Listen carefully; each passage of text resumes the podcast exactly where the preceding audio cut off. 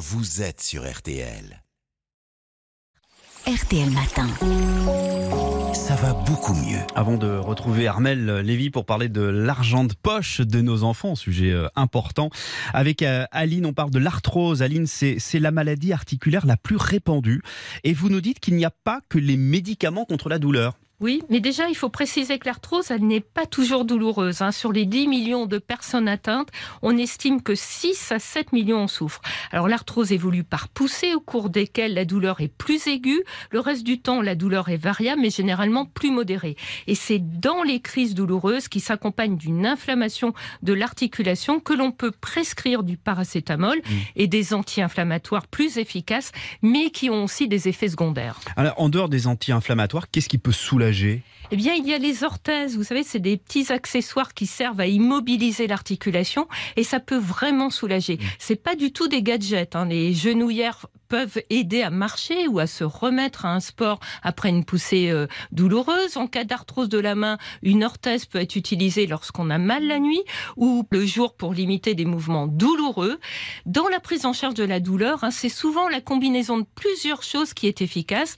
Et depuis quelque temps, ben, il y a de nouveaux dispositifs qui sont venus élargir l'arsenal des traitements existants. Ah, et quel nouveau traitement alors de- Eh bien, par exemple, c'est un nom barbare, hein, mais la stimulation électrique transcutanée, on parle Oula. de TENS. Cette technique est utilisée pour l'arthrose du genou.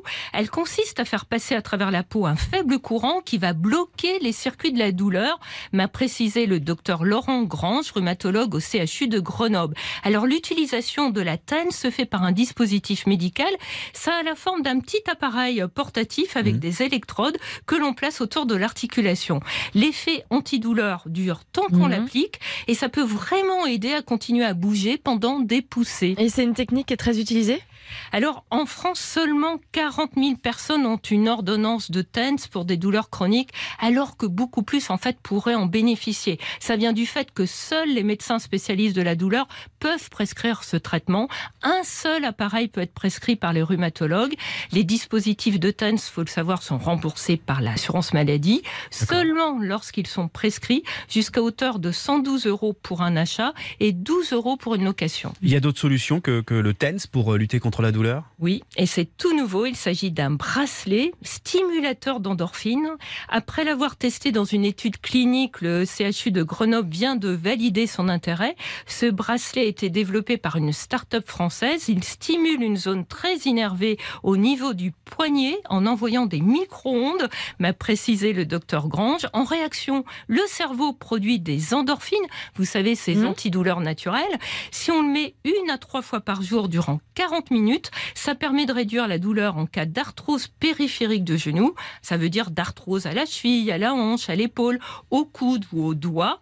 L'entreprise a déposé un dossier auprès des autorités pour qu'il soit reconnu comme un dispositif médical et pris en charge, car aujourd'hui le bracelet est disponible en location, moyennant un abonnement de 40 euros par mois non remboursé. En tout cas, c'est une belle avancée. Merci beaucoup Aline, ça va beaucoup mieux dans son corps et dans sa vie.